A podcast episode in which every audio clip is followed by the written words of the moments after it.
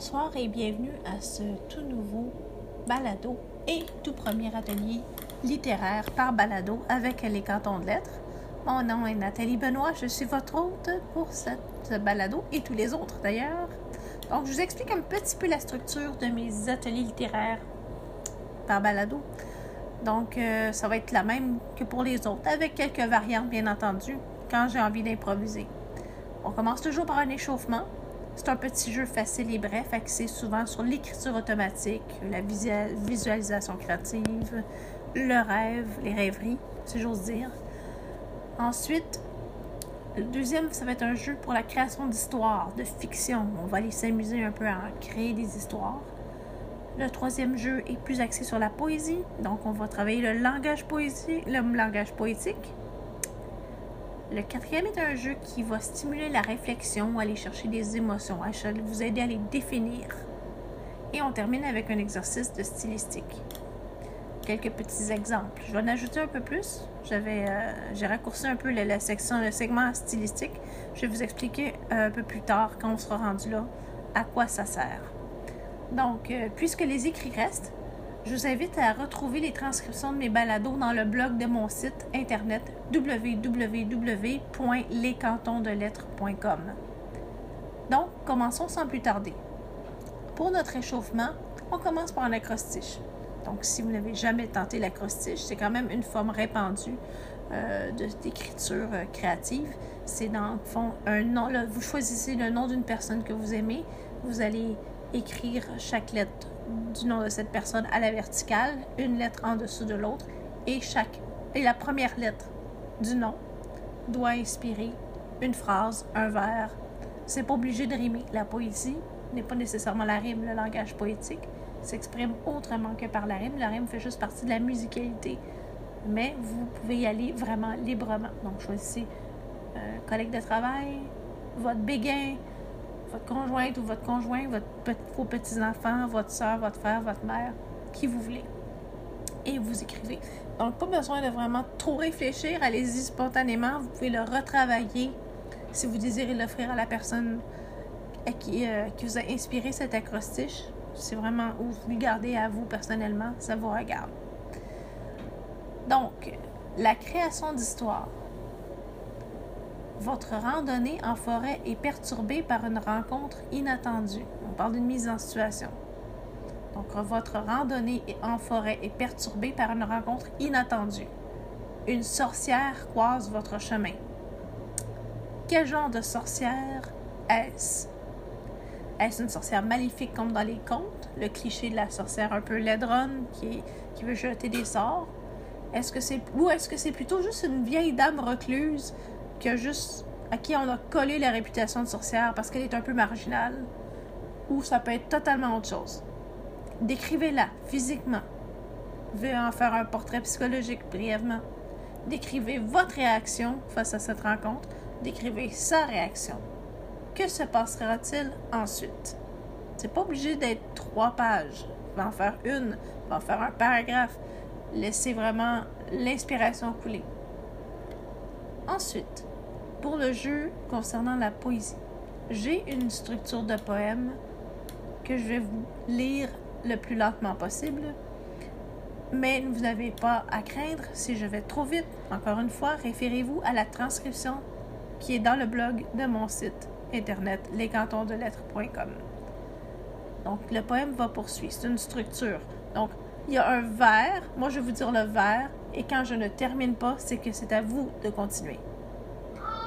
Dans la braise, il y a. Dans l'année, il y a. Et dans l'azur. Dans la brume, il y a. Dans l'amour, il y a. Et dans le sang. Dans la peine, il y a. Dans le feu, il y a. Et dans la vie. Et dans l'homme, il n'y a qu'un poème de joie. Donc vous avez la source de cette structure de poème dans la transcription. C'est d'après Roger Bernard, Mes parts semblables, édition chez Segers. et euh, vous n'êtes pas obligé de tout faire. Vous avez quand même la liberté, si vous voulez ne toucher qu'à un jeu, d'essayer un dans tout ce que je vous offre. Ça vous regarde. Vous pouvez tous les faire, en faire un, en faire deux. C'est comme vous voulez. Tant que ça vous aide à vous pratiquer. Tant que vous avez du plaisir à le faire, à la création. Le plaisir est clé dans tout ce que je vous offre. Maintenant, pour le jeu axé sur la réflexion ou l'émotion, ça peut, ça peut mener aux deux, hein, parce que celui-là est quand même assez sensible comme sujet. Je vais vous offrir d'écrire une lettre à l'enfant que vous étiez. Qu'est-ce que vous diriez à l'enfant que vous étiez? Quelle leçon de vie, quelle expérience vous aimeriez partager, vous aimeriez avoir connu quand vous étiez jeune? Ou peut-être des fois il est trop tôt pour comprendre, ou peut-être que vous aimeriez vous rassurer, vous mettre en garde? Qu'est-ce que vous vous diriez? Est-ce que vous aimeriez vous réconcilier avec qui vous étiez enfant? C'est vraiment votre expérience, votre vécu que vous allez exprimer là-dedans. Donc, euh, désolé si ça génère des émotions, mais des fois, des larmes, des émotions qui brassent, c'est pas toujours mauvais ou négatif. Des fois, ça, ça amène une certaine forme de. Quand même, ils appellent ça des catharsis. C'est cathartique. Donc, pour finir, l'exercice de stylistique. Donc, je tiens à m'excuser à l'avance si vous tombez, si vous avez la curiosité d'aller revoir la transcription. J'ai utilisé le même exercice deux fois. Je l'avais pas vu. Je pense que j'étais un peu fatiguée, mais je vais corriger ça. Je vous le promets. Donc, j'ai en fait trois exercices pour démontrer l'exemple de l'importance et l'aspect pratique de la stylistique. La stylistique, dans le fond, euh, ces exercices-là, d'ailleurs, sont euh, sont tirés euh, de ma source constante qui est précis de stylistique française, le livre du maître de M. Éloi Legrand.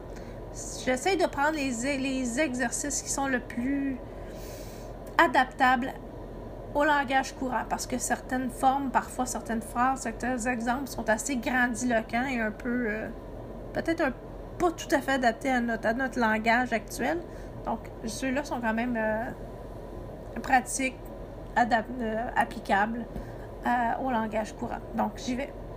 Donc, ce qu'on va substituer, c'est la proposition relative qui, que, à qui, à que, de qui, de que et y mettre un substantif, c'est-à-dire un nom propre. Quand je dis substantif, j'entends par là de nom propre. Donc, c'est sciences qui nourrissent l'esprit. Si on veut rendre la phrase plus courte, plus aérée, on dirait c'est science, l'aliment de l'esprit. Je ne sais pas si vous y auriez pensé, mais qui nourrissent l'esprit, l'aliment de l'esprit, c'est logique. Il y a quand même une suite logique à tout ça. Ensuite, cet ami à qui je confie mes chagrins cet ami à qui je confie mes chagrins. Mais on va simplement substituer cet ami à qui cet ami confident de mes chagrins. On n'a pas besoin d'en dire plus. C'est, précis. Ça, ça dit exactement ce qu'on tente d'exprimer avec moins de mots. Trop de mots, des fois, c'est pas toujours bon.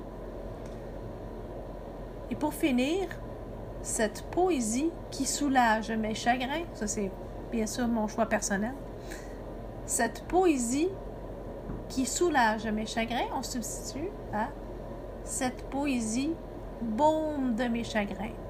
Je sais pas comment, qu'est-ce que vous en pensez, mais moi je trouve ça très beau. Donc c'est pour ça que j'ai choisi.